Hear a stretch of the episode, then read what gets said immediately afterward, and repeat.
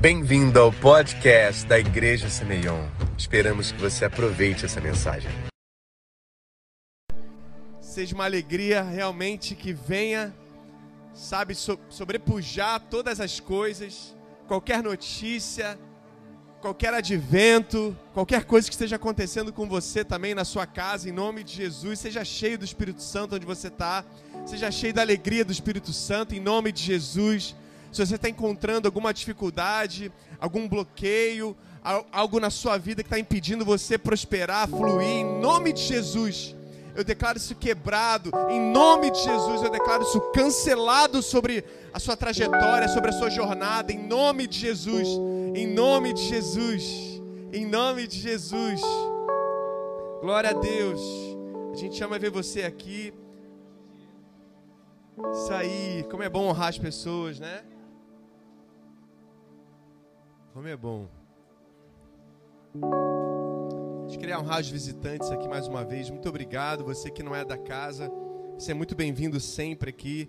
Fica com essa casa para você. Você que nos visita ou está visitando a gente online, vem para cá, vem estar tá juntinho da gente, vem fazer parte dessa família. Fica com essa família para você. Amém? Nós queremos viver a cultura do céu aqui na terra. A cultura do céu é uma cultura de honra, uma cultura de família. Jesus fala que ele vê, tudo que ele vê o pai fazer, ele está fazendo. Então, deixa eu falar uma coisa para você. Deus está fazendo família, Deus está fazendo igreja. Então, é isso que Jesus está fazendo nesse tempo. Então, vem para cá, em nome de Jesus. Seu lugar não é aí em casa, só assistindo, mas aqui congregando. Alguma coisa poderosa acontece quando nós somos igreja, quando nós estamos reunidos. Onde dois ou mais estiverem reunidos, ali eu estarei. Veja, quando a gente está. Pode sentar. Quando a gente está em casa, a gente é filho de Deus, né? Quando está aqui, a gente é igreja. Amém? Glória a Deus. Gênesis 2, 15. Vai abrindo aí, Gênesis 2, 15. A gente está numa série maravilhosa, né? Uma série sobre adoração. Fala comigo, adoração. Fala, fala com vontade, adoração. Primeiro dia foi sobre o verdadeiro líder de adoração, que somos nós, amém? Pega lá o primeiro capítulo no YouTube, por favor. O segundo dia, a segunda parte, foi a introdução ao tabernáculo que Deus deu a Moisés. O desenho, fala comigo, o desenho, a estrutura. E hoje a gente vai falar sobre o tabernáculo também celeste, fala comigo, celeste. E a criação. Fala comigo, o tabernáculo celeste e a criação. Tem tudo a ver com a adoração. Até rimou, né? Tem tudo a ver com adoração. Já que você está abrindo aí em Gênesis 2,15, enquanto você abre aí, esperar você chegar no texto, eu quero aqui compartilhar com você sobre a escola que começa na primeira segunda-feira desse, desse mês de agosto. Você tem que se inscrever. Se você quiser, sabe, se capacitar para o ministério, você quiser crescer na palavra, eu vou do beabá até o hardcore, sabe? Eu vou tentar ir construindo com você uma jornada. A gente vai junto, vai ser online, porque a demanda online está muito maior. Então, assim, hoje é o último dia de inscrição. Procura mesmo a Gabi, dá, dá um jeito, ela vai, ela vai tentar te ajudar de qualquer jeito para você poder participar, não ficar fora. Investe, investe, irmão. Sabe por quê? Você só pode ter discernimento de espírito com palavra.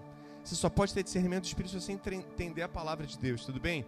Então, essa é a forma de você entender essa forma de você estudar, essa forma de você se aplicar.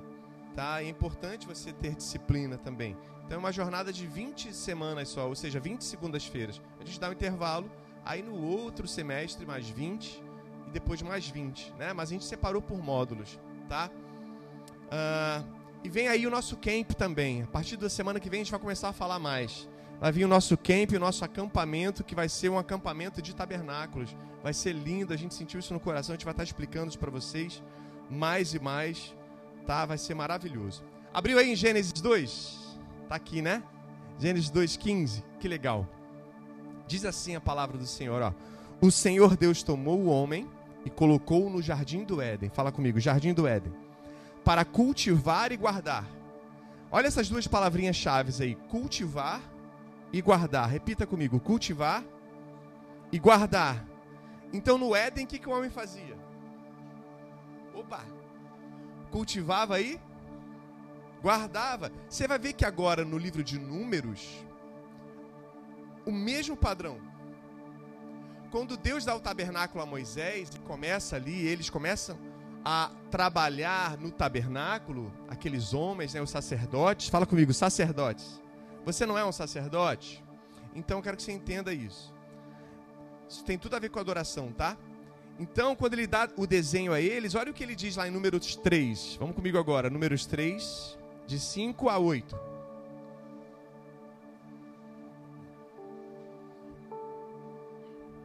Números 3, de 5 a 8. No início da Bíblia, lá no Pentateuco. O Senhor disse a Moisés: Mande chamar a tribo de Levi e apresente-a ao sacerdote Arão para auxiliá-los. Eles cuidarão, fala comigo, cuidarão. Uau! Das obrigações próprias da tenda do encontro, ou seja, do tabernáculo, fazendo o serviço do tabernáculo para Arão e toda a comunidade. Tomarão conta de todos os utensílios da tenda, cumprindo as obrigações dos israelitas no serviço do tabernáculo. Ou seja, está aqui cuidarão e tomarão conta. Quando você vai para o original, é a mesma palavra. Cultivar e guardar. Tomar conta, não é guardar? Senhor, ah, toma conta para mim desse meu lugar aqui. Você está guardando. Faz sentido? É a mesma palavra, tá? Só que nesse contexto foi traduzindo assim. Então Jesus ele ele fala também sobre essa relação da nossa missão. Fala comigo, missão. Você tem uma missão, não tem? Que missão que você tem? A grande comissão, faz sentido? então, da nossa missão também que é hoje cultivar e guardar esses princípios e expandir no reino de Deus até que ele venha. Tudo bem? E ele vai falar isso lá em Mateus 25. Fala comigo, Mateus 25. 23. Vamos lá, vamos para a palavra aí. Vamos, gente. Mateus 25, 23. Ele está contando aqui uma história de um senhor que foi viajar e deixou dinheiro com seus servos, talentos com seus servos. Deixou um denário com um, dois com outro e cinco com outro. Tudo bem? Quem lembra dessa história? Depois ele volta e presta conta. E ele vai chegar nesse contexto aqui para o de cinco. Né? O primeiro escondeu, os outros que tinha dois multiplicou, e o, e o terceiro tinha cinco. Olha o que ele diz: esse senhor chegando. E aí ele está comparando esse senhor com o próprio, a própria vinda dele. Tudo bem? Porque ele está aqui num sermão escatológico dele. Ele está aqui num sermão de Mateus 25. Jesus está. Está indo, fala comigo, está indo. E ele está aqui no sermão escatológico e fala assim: você precisa entender isso que eu vou voltar e a gente vai prestar contas, vocês vão prestar contas. E ele diz assim: Muito bem, servo bom e fiel. Quem não quer escutar isso? Fala comigo, eu quero escutar isso. Vamos lá, gente. Você quer escutar isso? Então bota a mão no seu coração assim, fala: Senhor, eu quero escutar isso. Muito bem, servo bom e fiel. Imagina você escutando isso com voz audível do seu próprio papai. Amém? Uau. Seu próprio Senhor, você foi fiel no pouco. E porei e o porei sobre o muito. Participe da alegria do Senhor. O que é o pouco aqui? É isso que a gente está vivendo. Isso não é muito pouco para a grande presença definitiva e manifesta do Senhor, sim ou não? Do reino mesmo, sabe, na sua plenitude, sim ou não? Do céu na terra, o céu convergindo à terra. Faz sentido, irmãos? Então, isso que a gente está vivendo aqui é o pouco.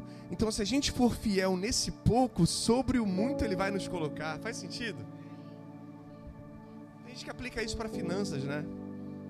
Mas é uma parte tão pequenininha daquilo que Ele quer realmente dizer. Eu quero perguntar para você: você tem cuidado e cultivado? Você tem cuidado e guardado aquilo que tá, já está na sua mão? O pouco que já está na sua mão? Ministério, famílias, sonhos, o seu próprio destino? Será que você tem sido um servo bom e fiel? Se hoje Jesus voltasse hoje e perguntasse para você: Mostra-me sua mão. Ele olhando para nossa mão espiritual, o que, que ele diria? Opa, servo bom e fiel. Ou não? Você tem criado esse lugar de adoração? Você tem criado esse lugar de cultivo, de cuidado, de boa mordomia, da presença de Deus. Porque, deixa eu te falar uma coisa. Eu amo a presença de Deus. Você ama a presença de Deus? Eu amo a presença de Deus. Só que muitas vezes a gente fica acostumado e se aproveitando, desculpe essa palavra forte, mas ela é a verdade, se aproveitando do benefício da presença de Deus. A gente quer ver cura, a gente quer ver sinais e maravilhas, a gente quer ver pó de ouro, presença manifesta, a gente quer ver fogo, a gente quer ver a igreja inflamada. Ah, o pessoal não pegou os bastões hoje, o pessoal não dançou com tanta força como foi domingo passado, é, porque a gente se acostuma muito com o benefício da presença. Mas a gente esquece de honrar a presença, porque ele já está presente a gente esquece de ele já está presente, então eu preciso zelar por essa presença. Fala comigo, zelar por essa presença. Ter reverência por essa presença. Faz sentido, irmãos? Muito antes de eu sair, que nem um helicóptero aqui na frente. Quem está comigo? O benefício da presença é o resultado da sua consciência da presença. E aí você tem todo o direito de desfrutá-la. Mas quando a gente só usufrui do benefício da presença, quando a gente quer a carteira do nosso pai, quando a gente quer lá os 100 reais da carteira do nosso pai, mas não quer o nosso pai, a presença dele, a opinião dele é muito chata, ele tem conselho demais, mas eu só quero os 100 reais que ele manda para mim. Faz sentido? As duas coisas são boas e as duas coisas precisam estar alinhadas. Faz sentido, irmãos? Claro que a gente precisa de um pai também que escute a gente, né? Amém? Não é verdade? Mas a gente não pode querer mão, as mãos do Senhor, mas não querer o coração dele. Quem está comigo? Você quer a mão ou o coração do Senhor primeiro? Hein? O coração, isso é ser bom mordomo, faz sentido? Isso é ser servo bom e fiel. Então tudo que você tocar vai prosperar. Quem está comigo? Vamos voltar para a criação aqui.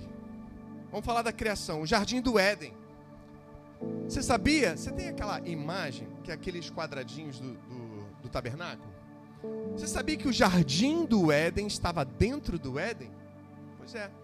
Existia o Éden e o jardim, que era a parte central do Éden. Fala comigo, parte central. Existiam quatro limitações. Não, não, não, não. Aquele que tem um desenho. Isso existiam quatro limitações lá na criação. Lembra daqueles quatro rios? Dos quatro rios que Gênesis 1 fala que existiam lá? Fala comigo. Eufrates, Tigres, que existe até hoje. Que é aquela região do Iraque, aquela parte do deserto. Você sabia que o Éden ficava lá? E estudiosos dizem que depois do pecado, claro, né? Quando ele fecha, ele suspende o Éden, para o homem não ter mais contato com aquilo, né? Mas o rio Eufrates e Tigres estão lá até hoje. Quem está comigo? Faziam parte das limitações do Éden. Os outros dois, Pison e Gion, estão um debaixo da neve e um debaixo do deserto. Mas historiadores já descobriram onde era o leito dos rios. Tudo bem? E veja, não existe uma limitação também no tabernáculo? Sim ou não? Era isso que limitava o Éden. E no meio do Éden, um jardim. Fala comigo, jardim. No meio do Éden, uma parte central, onde o homem se encontrava com o próprio Deus. Por que, que Deus ele traz isso para a criação? Porque é assim que é o céu. Hoje eu vou falar de tabernáculo celestial, tudo bem? tabernáculo do céu e também a criação. Então ele traz esse modelo para a terra, para o Éden, mas depois do pecado ele continua com o mesmo compromisso de tabernacular com o homem. E é por isso que ele dá a planta de novo para Moisés e fala: Moisés, recomeça. Recomeça porque eu amo tanto os meus filhos que eu quero encontrar com eles novamente. Quem está comigo, gente? Você está entendendo? Fala para o irmão do seu lado, você está entendendo? Então, curiosamente, dentro do jardim haviam duas árvores principais. Fala comigo, duas árvores principais. estudiosos catalogaram mais de 4 mil espécies de árvores. E elas, essas sementes estavam lá até hoje. É, estavam lá naquela época e até hoje você vê o desdobramento disso. Só que haviam duas árvores especiais. Fala comigo, árvore da vida e árvore do conhecimento, do bem e do mal. Na árvore da vida, o homem a mulher, Adão e Eva, o que, que eles faziam? Vem comigo aqui, cara. Você precisa estar muito ligado nisso, tudo bem? Porque isso vai fazer todo sentido para o nível mais hard e mais fundo de adoração que você vai ter daqui para frente. Tudo bem? Adão e Eva se alimentaram, se alimentavam fisicamente em uma das árvores. Que árvore era essa? Árvore da da vida. Eles iam lá para poder se alimentar fisicamente e aquela palavra ali alimentava eles também. Tudo bem? Havia algo muito espiritual também, que não só no físico, mas eles eram alimentados fisicamente também, tá? Porque essa árvore, essas duas árvores também existem até no final do.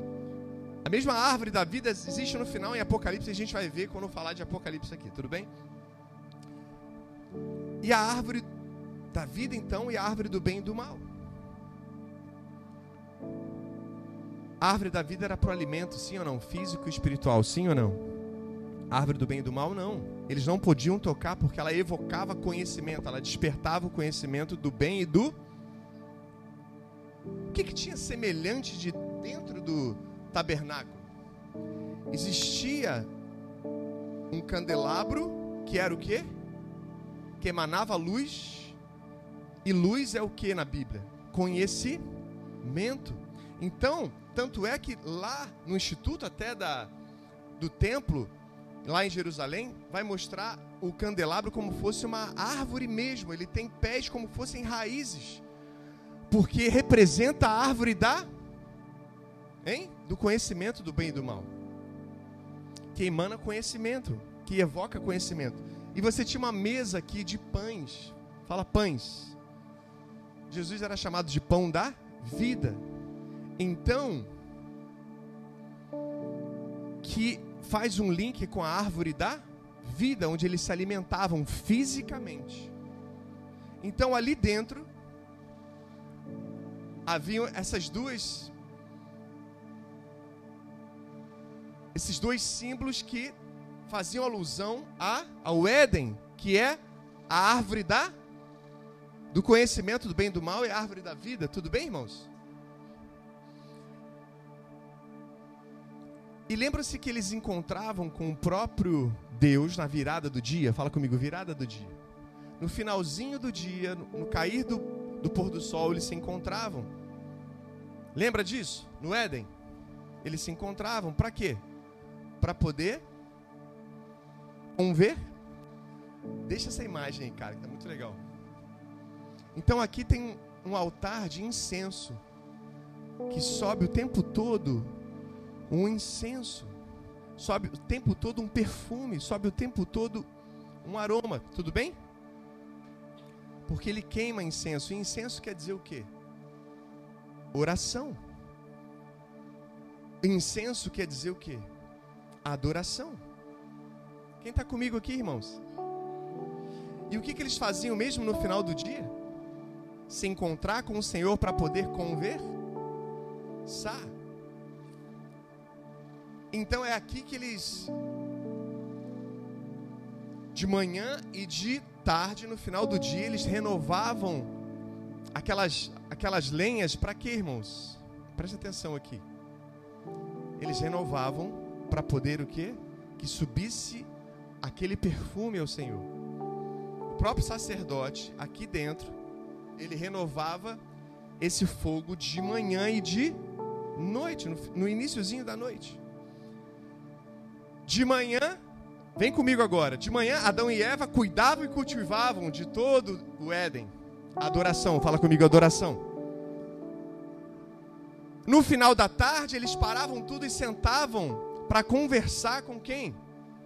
Com o próprio Deus. Fala comigo, adoração. Conversa, oração. Faz sentido? Então, o que, que é isso? E depois isso vai apontando, nós vamos ter um capítulo somente de Cristo falando sobre isso. e depois sobre isso tudo, né, ligado ao fim dos tempos também. Então, o que, que eu quero dizer? Onde eu quero chegar?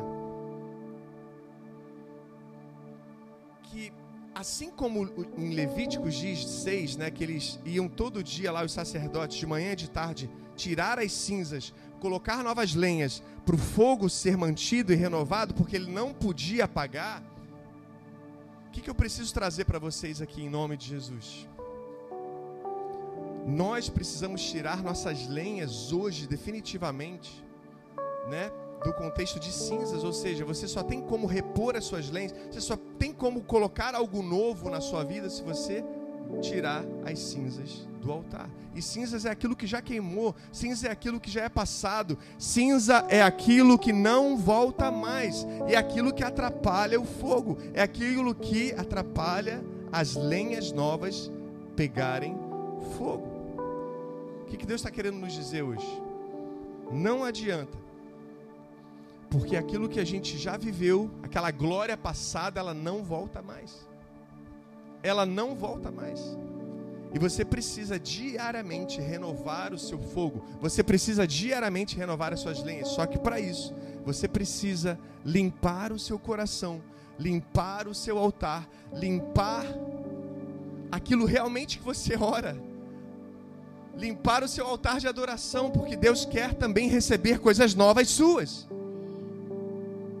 Não adianta ficar insistindo, falando, falando, repetindo, repetindo, porque não é por vã repetições, diz o Senhor Jesus. Não é por vãs repetições que Deus vai receber. Mas quando ele encontrar um coração também disposto a remover todas as cinzas, fala comigo, cinzas colocar lenhas novas. E a responsabilidade do fogo é do próprio Deus. A responsabilidade do fogo é do próprio Deus, amém? Agora a sua responsabilidade é manter essa lenha e esse altar limpo.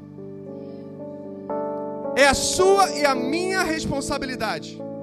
Assim também como eles iam toda manhã e toda tarde renovar o óleo do candelabro, do fogo do candelabro para manter aquilo aceso. Ei, o fogo vem de Deus, mas o óleo quem fabrica é você. Quem tem que botar óleo na presença de Deus para que você tenha conhecimento do Senhor, para que você tenha discernimento de espírito, você precisa gastar tempo com Ele. Faz sentido, irmãos? E ali, Adão e Eva conversavam com Deus todos os dias. De manhã eles cultivavam e cuidavam de tudo, e à tarde eles tinham um momento maravilhoso com ele, até o dia que o homem não apareceu, né? Até o dia que o homem não apareceu. E Deus ficou lá esperando por eles. É por isso que Paulo vai dizer, 1 Tessalonicenses 5,19: Não apagueis, não apaguem, não apagueis, né? Não apaguem o espírito, não extingais o espírito, não apaguem o espírito. Depende de nós. Ele está falando do Espírito Santo, não apague o teu espírito deles. É isso que ele falou? É isso que ele intercedeu por nós? É isso que ele escreveu lá à igreja de Tessalônica? Sim ou não? Não. Ele escreveu para eles, que somos nós hoje. Tudo bem, irmãos? Palavra de Deus para nós, sim ou não? Vocês estão comigo, irmãos? Feche seus olhos aí, eu quero orar. Pessoas estão muito desconectadas aqui. Quero orar. Senhor Espírito Santo, Senhor Deus e Pai, eu peço que no nome de Jesus só possa conectar, Senhor as pessoas à sua palavra. Deus, em nome de Jesus, que tudo que é barreira, que tudo que é distração, que tudo aquilo que vem atrapalhar os meus irmãos e as minhas irmãs terem um senso de profundidade na sua palavra para poderem queimar, poderem queimar com todo o seu ser e se entregar profundamente tudo aquilo que atrapalha, porque eu sei que isso é espiritual, remova, remova, remova, remova. Nós quebramos agora em nome de Jesus. Traz a tua paz, traz a tua segurança e a conexão do espírito deles com o seu espírito, com a alma deles, com o seu espírito, com o corpo deles, com o seu espírito. Que você tenha livre acesso agora, Senhor Deus, para acessar corpo, alma e espírito, através do nome de Jesus e pelo Espírito Santo em nome de Jesus. Amém. Amém. Vamos comigo em Gênesis 1. De 1 a 8, ele vai falar sobre o relato todo da criação, até 19, né? Mas eu quero ler só esse trechinho. Gênesis 1, de 1 a 8. Diz assim: No princípio, Deus criou os céus, fala comigo, céus no plural. Os céus e a terra, era a terra sem forma e vazia, trevas cobriam a face do abismo, e o Espírito de Deus se movia sobre a face das águas. Disse Deus: haja luz, e houve luz. Deus viu que a luz era boa e separou a luz das trevas. Deus chamou a luz de dia, as trevas chamou de noite. Passaram-se a tarde e a manhã. Esse foi o primeiro dia. Depois disse Deus: haja entre as águas um firmamento que separe as águas de águas. Então Deus fez o firmamento e separou as águas que ficaram debaixo do firmamento das que ficaram por cima. Assim foi ao firmamento Deus chamou de céu e passaram-se a tarde e manhã. Esse foi o segundo dia. Então ele vai discorrendo os sete dias da criação até, vou fazer um resumo aqui, até o 19. Tudo bem? Então Deus criou três, três céus.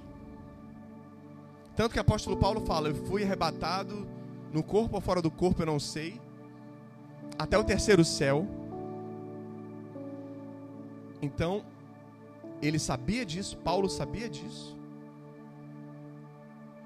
Então, três céus, tanto que ele fala, criou Deus os céus, plural, e a terra. Então eu quero aqui tentar separar para você. Bota aquela foto dos três céus para mim, por favor. Existe um primeiro céu, fala comigo, primeiro céu. O primeiro céu é o céu das aves. É o céu das aves, é o céu das nuvens. É o céu das estrelas, o céu do sol, da lua, das galáxias, tudo bem? Esse é o primeiro céu. Fala comigo, primeiro céu. Só que existe um segundo céu, que é um céu celestial, um céu espiritual. Fala comigo, céu espiritual. Onde há potestades, principados, anjos atravessando do terceiro para o primeiro céu para poder trazer respostas, guerrear por nós. Um céu espiritual, fala para mim, céu espiritual. E um terceiro céu que é o tabernáculo, que na verdade é o trono de Deus. Fala comigo, trono de Deus. Tanto que é quando o Apocalipse diz, João diz que viu o céu se abrindo e a arca de Deus vindo, que é o próprio Cristo, tudo bem? Onde está o Pai, o Filho, o Espírito Santo? Claro que eles são onipresentes, mas é, lá é a morada deles, tudo bem? Amém? Então, vem comigo agora. Quando Deus criou os céus e a terra, Ele criou três céus e a terra. E no primeiro dia houve separação da luz e das trevas. Por quê? Porque Deus é tudo, fala comigo, tudo. Então ele tinha que criar dentro dele mesmo todas as coisas. Então ele cria um espaço dentro dele para criar todas as coisas. Quem está comigo? Então quando ele, ele abre um espaço, tanto que esse termo criar no original, eu vou falar sobre ele mais para frente, é gerar um espaço, é como se fosse engravidar, criar, tudo bem? Então ele abre um espaço, olha que lindo, gente. E para criar um espaço que não é ele, mas está tudo dentro dele, então ele é luz, sim ou não? Ele é tudo. O que, existia antes de Deus? Só Deus. É. Olha o mistério. Então ele cria tudo e cria um espaço. Por isso que há trevas. Faz sentido? Separação de luz e trevas. Então não tem nada a ver ainda com céu. Não tem no sentido de, de sol, de lua, tudo bem? De, de universo, escuridão do, do universo. Tudo bem, irmãos? Até agora? Segundo. Segundo dia, houve a separação das águas. Hashamaim. No, no hebraico, esse in no final é plural, então, águas. E céus também, né? Você sabia que mandaram uma sonda agora recentemente, muito poderosa, até os confins do universo? Atravessando, tipo assim, o universo em expansão. O universo está vindo aqui e a sonda passa. Sabe o que ela encontrou? Bilhões e bilhões e bilhões e bilhões e bilhões e bilhões de litros d'água. as águas de cima e as águas de baixo. Está aí. Em qualquer super interessante você vê. Precisa nem ser nada da, da, da, da sociedade, do intelligent design, do criacionismo, nada disso. A ciência comprovando a Bíblia. Quem está comigo, irmãos? Deixa eu abrir só um parênteses aqui. Posso? Nathalie foi chamada para fazer parte da sociedade, Sociedade Internacional de Intelligent Design. Que, que são aqueles homens cientistas os mais tops do mundo que estudam realmente a assinatura de Deus por trás de todo o universo. Você pode aplaudir Jesus por isso? Glória a Deus. Bichinho é fogo, né? Bichinho é fogo, né? Glória a Deus. Ore por ela, tá, irmãos? E eles estão vendo já é, como eles podem fazer no Brasil toda uma linha de material didático para as escolas. Você sabia que o evolucionismo já caiu 40 anos atrás, mas como não tem outra teoria, e tem, e tem um modus operandi aí, né, que insiste em falar nisso, eles mantêm esses livros aí para o seu filho e para o meu filho aprender, tudo bem? Só que não. Existe uma sociedade se organizando que hoje a gente tem direito também de implantar livros didáticos, por mais que seja, olha, tem uma teoria aqui, outra teoria aqui, então a gente vai trazer também para as escolas também a teoria da criação, ou seja, do intelligent design, ou seja, aquilo que pode alguém muito inteligente criou isso tudo, é isso. E que e que o universo não é tão velho assim. Porque para provar o evolucionismo, o que, que os caras tiveram que fazer? Ah, o universo tem bilhões de anos. Mas todas as evidências dizem que é um universo jovem, que nós somos uma terra jovem. E a gente vai falar um pouco mais disso aqui, de 6 mil anos para cá. Só que para explicar essas mudanças todas, vem comigo, irmãos. Para explicar essas mudanças todas é preciso o quê? Muito tempo para, sei lá, uma bactéria virar. Irmãos, vocês estão comigo aqui? Sem distração, por gentileza. Para uma bactéria virar ah, uma girafa, tem que explicar bilhões de anos. Para um ser não inteligente, uma bactéria virar um homem, precisam de bilhões e bilhões de anos. Por isso que eles esticam a data do planeta, entende? Só que não bate as coisas, você não tem fóssil de transição. Você não tem nada que faça a transição. Você não tem um fóssil lá que você vê lá metade baleia, metade jacaré. Você não tem, cara. Você não tem. Não tem fóssil de transição. E tudo que se viu, tudo caiu também porque viram que era montagem. Cara, pesquisa.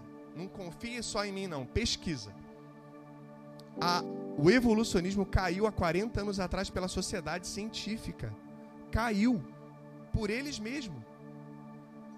Só que é sustentado porque não tem outra. Veja, quando você não governa, a serpente governa, irmão. Quando não tem ninguém lá sentado na sua cadeira, vão sentar na sua cadeira. E essa cadeira é nossa, bem, irmãos? Não tem ninguém melhor para falar da criação do que aqueles que são do Deus Criador. Quem está comigo? Por isso que a gente precisa levantar pessoas exponenciais. E glória a Deus pela vida da Nathalie. Para que nos represente. Ah, irmãos. Você entende a importância disso?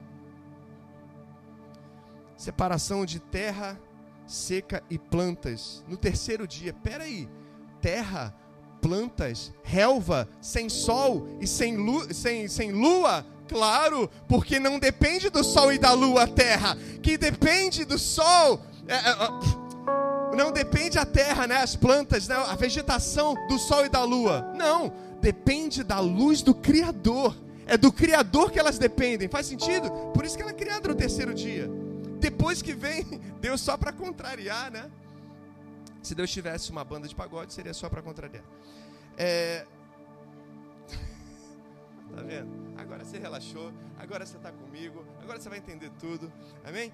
Então, no quarto dia, que heresia, né? Jesus me perdoa, eu quero ser salvo. Amém? Pior que o do japonês, aquela do japonês fica por outra. É. fica para próximo episódio. Quarto dia, sol, lua as estrelas. Sinais que são para tempos determinados. Você viu isso no relato de Gênesis 1. Peraí, para tempos determinados, é o sol, lua, as estrelas, é para as datas das festividades bíblicas que apontam para a primeira vinda e a segunda vinda, meu irmão. O sol e a lua e as estrelas servem para muita coisa, mas servem para isso também, principalmente por isso que ele destaca isso. Olha, para vocês celebrarem, para vocês estarem em festa, celebrando a primeira vinda do filho, ou na expectativa da primeira vinda e da segunda vinda também. Amém? Em todo o calendário da humanidade. Quinto dia, aves e peixes. Sexto dia, animais terrestres, homem e mulher. Cara, não sei se eu vou conseguir terminar. Eu espero em Deus que eu consiga. Sexto dia, animais terrestres, homens e mulher. Depois disso veio a queda do homem. Mas ele criou céus e terra. Como um grande tabernáculo. Fala comigo, grande tabernáculo. Ah, o que estava na mente de Deus era tabernacular com o homem. Então ele cria um grande tabernáculo. Fala comigo, grande tabernáculo. Ele cria céus e terra. Abriu agora, expandiu a sua cabeça? Ele cria céus e terra. E Deus, imagina o Deus vibrando, cara, a gente vai tabernacular junto, imagina, a gente vai viver junto para sempre e vai ser lindo. Deus é muito empolgado, tipo assim.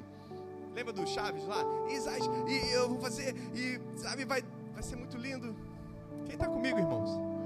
É só para você poder relaxar um pouquinho mais e a gente ir junto. Só que o homem, ele pecou, ele caiu, sim ou não?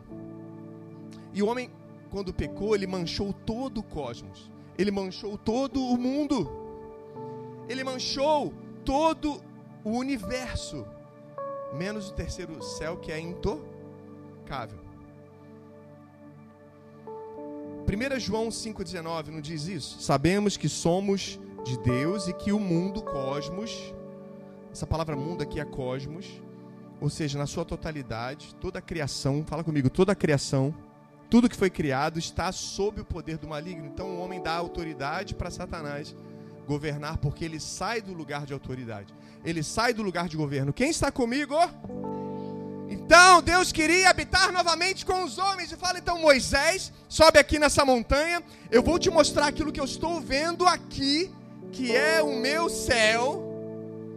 E eu vou te dar a planta disso e você vai desenhar isso na terra e a gente vai voltar a se relacionar. Então, tudo começa no lugar santo. Cara, eu queria muito agora da sua ajuda, Diego. Que é o seguinte: a gente vai botar Êxodo 25 aqui, versículo 1. E você vai ver a Deus ele dando a planta para Moisés. Eu vou pegar só as primeiras frases, tá? Você vai ter que ter uma habilidade legal para a gente ir visitando os versículos. O que, que ele fala? Versículo 1 de Êxodo 25. Vai lá. Então Yahvé orientou. Ah, versão diferente, né? Mas ele diz assim na sua versão. Abre aí para você ver. Disse mais o Senhor a Moisés. Fala comigo. Disse mais o Senhor a Moisés. Abre aí, gente. Vamos lá.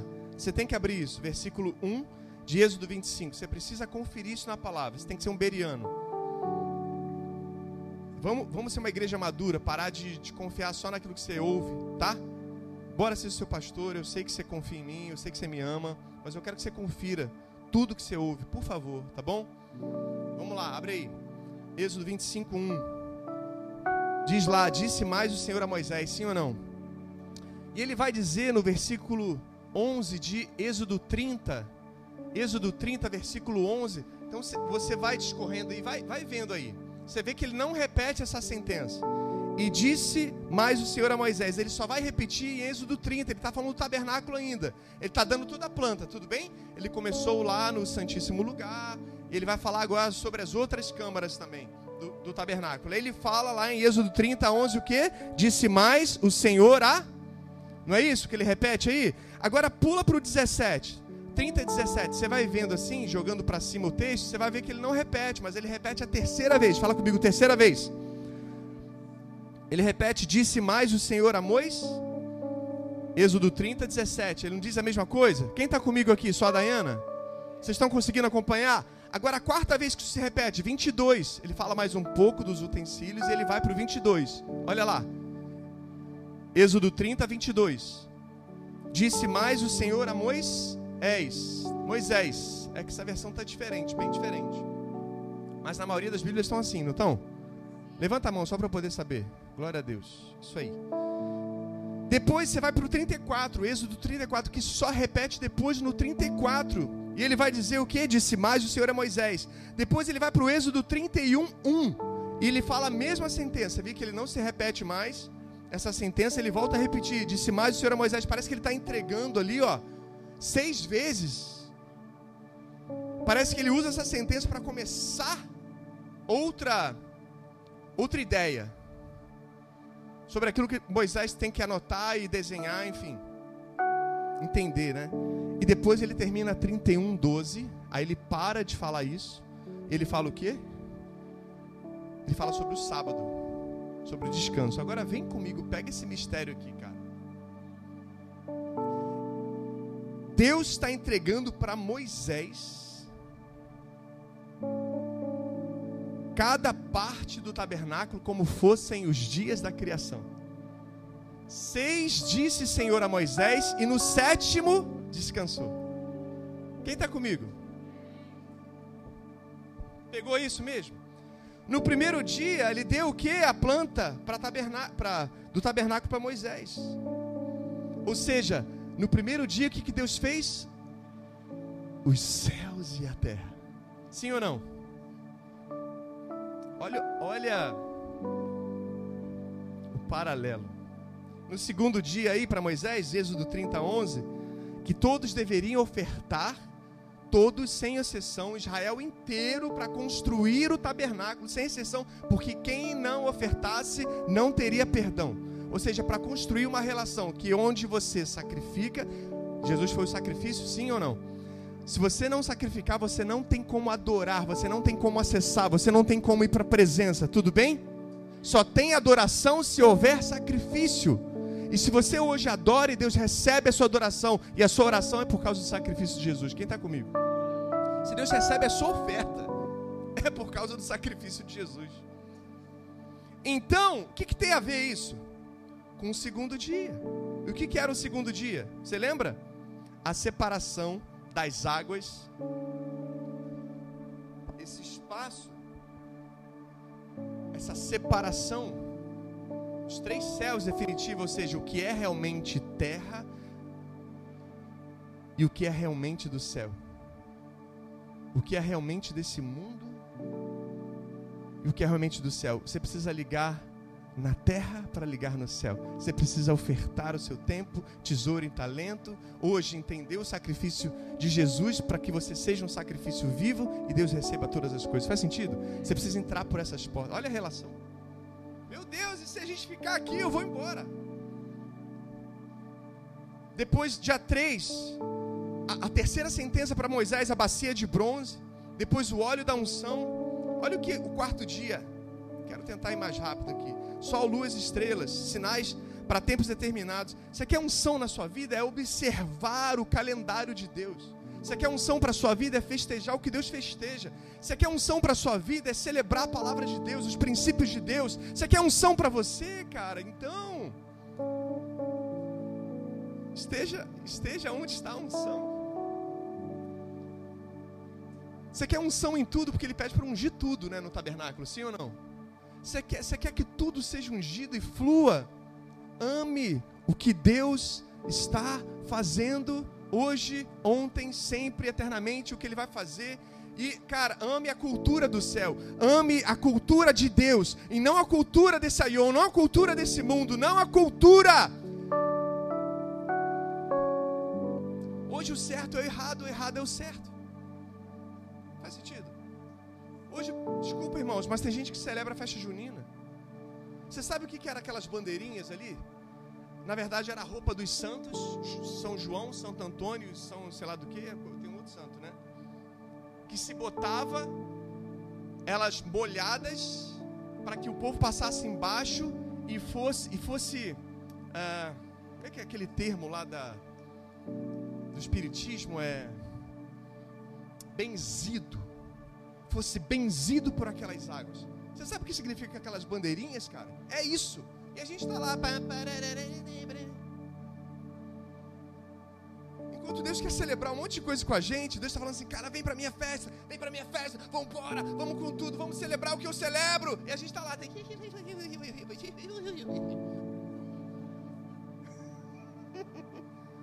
E desligadão de que tudo está acontecendo. E comendo as comidas todas.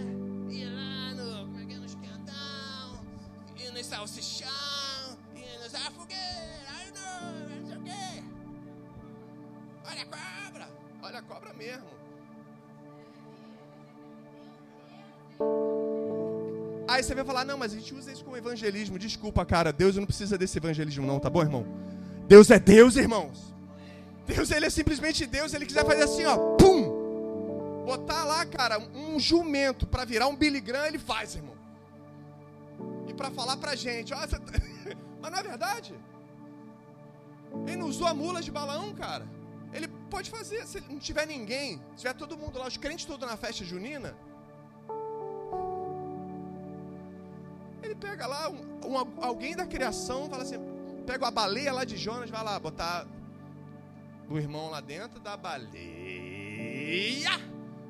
para ele virar um profeta.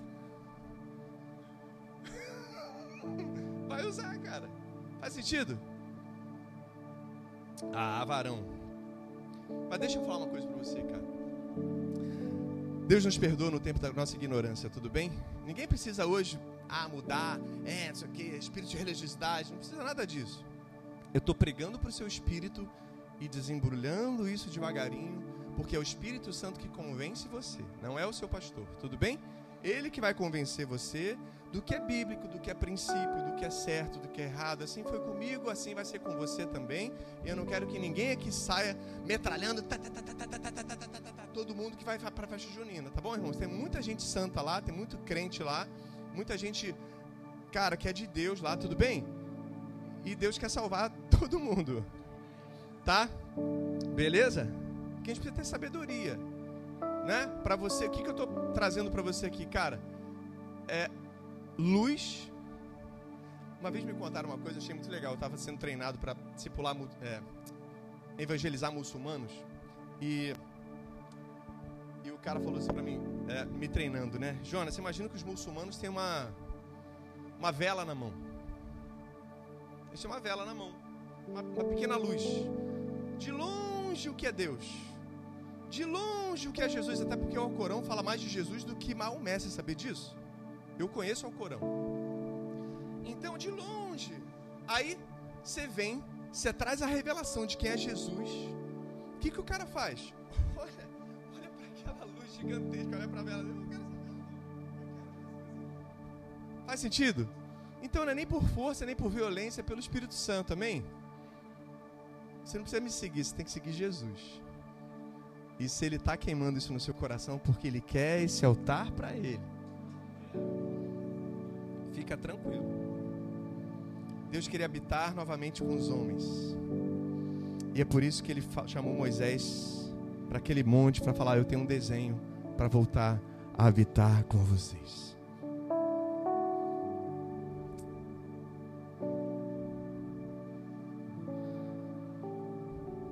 Paulo fala, né? Atos 17, 28. Por, por nele, pois nele vivemos, nos movemos, fala comigo, e existimos. Por nele vivemos, nos movemos e existimos. Como disseram alguns dos poetas de vocês, está falando para Israel, todos somos descendência dele, ou seja, dentro dele. Onde nós estamos? Dentro dele. Né? Dentro dele vivemos, movemos e existimos. Então, Deixa eu falar uma coisa, olha só o design de Deus. Sabe aquela imagem lá, cara? Novamente lá dos pontinhos cardeais, hein, Diegão? Aquela imagem branca. Vem comigo aqui. Você sabia que o átrio, se você pega o átrio todo, essa parte de fora, essa linha maior, ó, esse retângulo maior, se você pega essa cerca toda do tabernáculo, você tem 1500 côvados quadrados. Olha o design de Deus. Se você pega uh, a parte de dentro, você tem 2 mil côvados quadrados. Se você pega só o Santíssimo Lugar, o Santo dos Santos, que é aquela parte finalzinha lá, você tem mais mil côvados quadrados. Então você tem 1.500 fora, 2 mil ali no Santo Lugar e mil ali dentro. Olha o design. O que isso quer dizer? Isso fala de um design. Deus não faz nada desconectado. Moisés ele recebe o tabernáculo 1500 antes antes de Cristo. 1500 anos antes de Cristo. Do tabernáculo até Jesus, ou seja, o tempo que durou os sacrifícios foram foram quanto tempo? Dois. Aliás, é, é exatamente isso. Do, de Moisés até Jesus, 1500 anos. Então é, o, é a área de fora. Quando você pega aquela área menor, e aí a gente tem é, 2 mil uh, não, não quadrados, metros quadrados, porque você tem ali a, a espessura, então você pode fazer a, o cálculo cúbico, né? Então são 2 mil metros ali. Então, de Jesus até a nossa era, são 2 mil anos. E o Santíssimo Lugar, que é o Santo dos Santos ali, você tem mil, uh, uma área de mil côvados cúbicos. Fala cova, cova dos cúbicos. Na verdade é cova dos cúbicos. Você tem mil ali, que é o milênio, que é a parte final. Depois que Jesus volta, ele inaugura o milênio. Quem está comigo? Então, mas pastor, como é que eu posso botar côvado na dimensão de tempo? Côvado na dimensão de períodos, né, de tempos? Posso, porque Jesus faz isso. Mateus 6, 27. Diz lá: Qual de vós, por ansioso que esteja, pode acrescentar um côvado no curso da sua vida? Tempo de existência. Então, olha como é o design de Deus. Do tabernáculo de Moisés até Jesus, dois, 1.500 anos. 1.500 anos de sacrifício. Depois você tem dois mil anos de Jesus até nós, que é a parte do santo lugar. Tudo fala da criação, tudo bem? E a parte final é o milênio. Deixa eu te falar. Segundo a Bíblia, são seis mil anos de história daqui para trás. Então, você sabe que depois de seis mil anos, quando finda seis mil anos, começa sete mil, né? A parte do sétimo milênio. Então, para a Bíblia, já estamos às portas da volta de Jesus. Isso é sério, irmãos. Você vê ali, ó, que no dia que foi separado as águas, é biblicamente, cronologicamente, se você pega o que Pedro disse, né? Ah, Todavia, uma coisa, amados, que não deveis esquecer para o Senhor: um dia é como mil anos, e mil anos é como um dia. Ele está citando um salmo aqui, acho que é Salmo 90, se não me engano. Então, no segundo dia, que para os milênios é entre o terceiro e o segundo milênio antes de Cristo, é simplesmente a datação de Noé. Ou seja, o milênio embaixo e o dia da criação em cima. Tá entendendo o paralelo? Quem está comigo? A mesma coisa aqui, ó, no final do período, né, quando vem Jesus, é quando ele estabelece o sol, a lua, as estrelas e o sol da justiça nasce, que é exatamente quando vem Jesus. Quem está comigo? Eu teria que ter mais tempo para poder explicar isso tudo, eu vou ter mais tempo, né? A gente vai ter uma jornada pela frente. Depois vem, né, depois da volta de Jesus aqui no final desse sexto milênio, vem o sétimo milênio, inaugura o sétimo milênio, que é o reino milenar. Josué, vou terminar com isso aqui. Josué 3, 2, 4 vai dizer: Sucedeu ao fim de três dias que os oficiais passaram pelo meio do arraial e ordenaram o povo, dizendo: Quando virdes a arca da aliança, eles estavam aqui para entrar na terra prometida, tudo bem? E ele fala o seguinte: ah, O vosso Deus e que os levitas sacerdotes, sacerdotes, eh, sacerdotes a levem ou seja, eles levem, né? Uh, e aí, contudo, que haja uma distância, olha só o texto, Josué 3, de 2 a 4. Que haja uma distância de dois mil côvados entre vós e ela. Então, tinha que ter dois mil côvados de distância para poder depois Israel entrar. Então, a arca entrou na terra prometida, depois veio todo mundo. Jesus, há dois mil anos atrás, ele já entrou no Santíssimo Lugar. E ele está voltando. para que todos venham entrar. Ele entra primeiro para depois a gente entrar. Faz sentido? Então a gente precisa se preparar. Eu tinha tanta coisa para falar aqui, mas não tem problema. A gente vai ter tempo suficiente. O que, que esses homens todos tinham quando estavam falando isso tudo? Eles tinham em mente a criação. Eles tinham em mente exatamente isso aqui.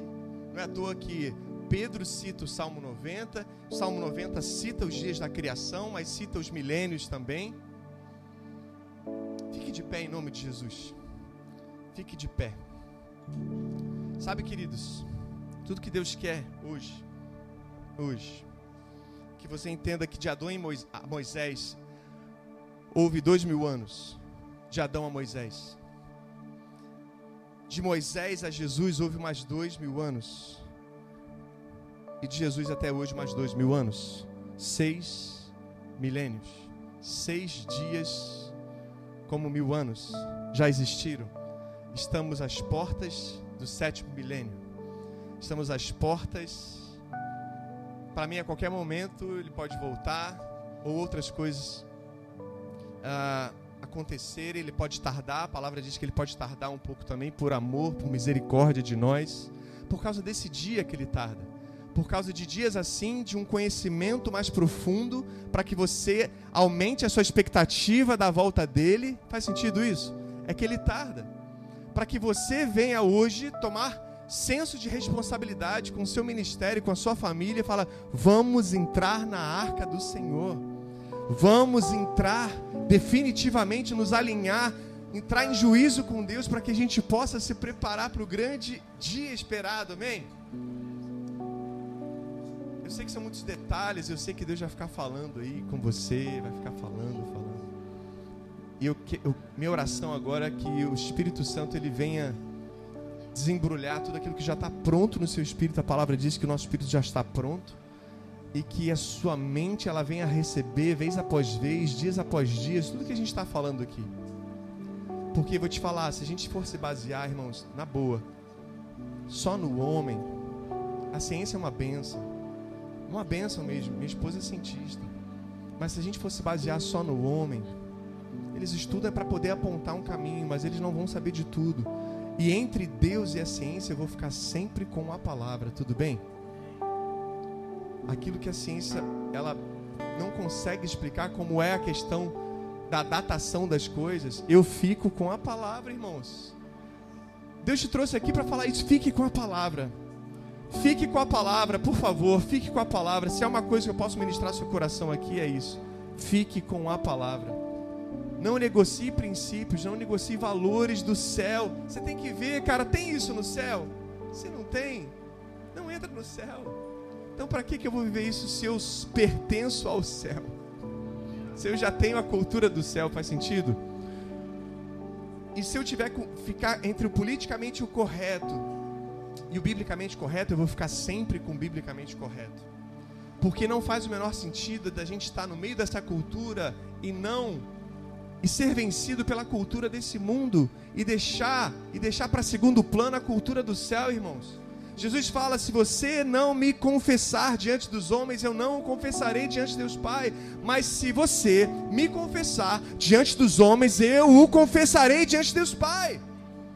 Esse é meu filho. Você sabia que no Apocalipse, só para terminar aqui, antes da gente orar e a gente cantar também, ele vai dizer: Ei, esses aí é aqueles que estão vindo da grande tribulação, que guardaram seus mandamentos, que guardaram seus princípios.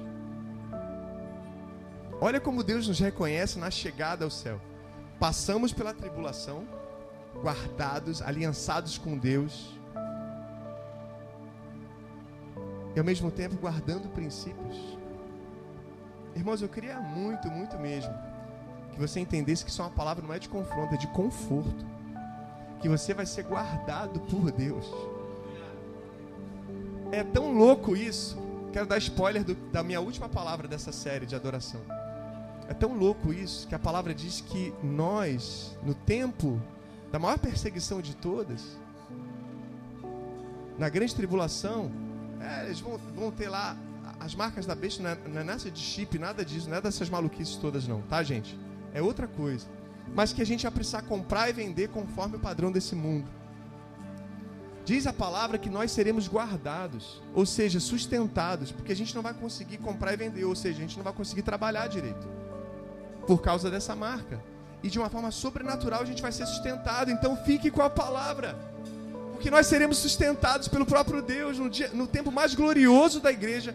Quando a igreja faz isso aqui, ó, uh, ela sobe para o maior avivamento de todos e o mundo declina, declina, declina, declina. A gente vai ser sustentado.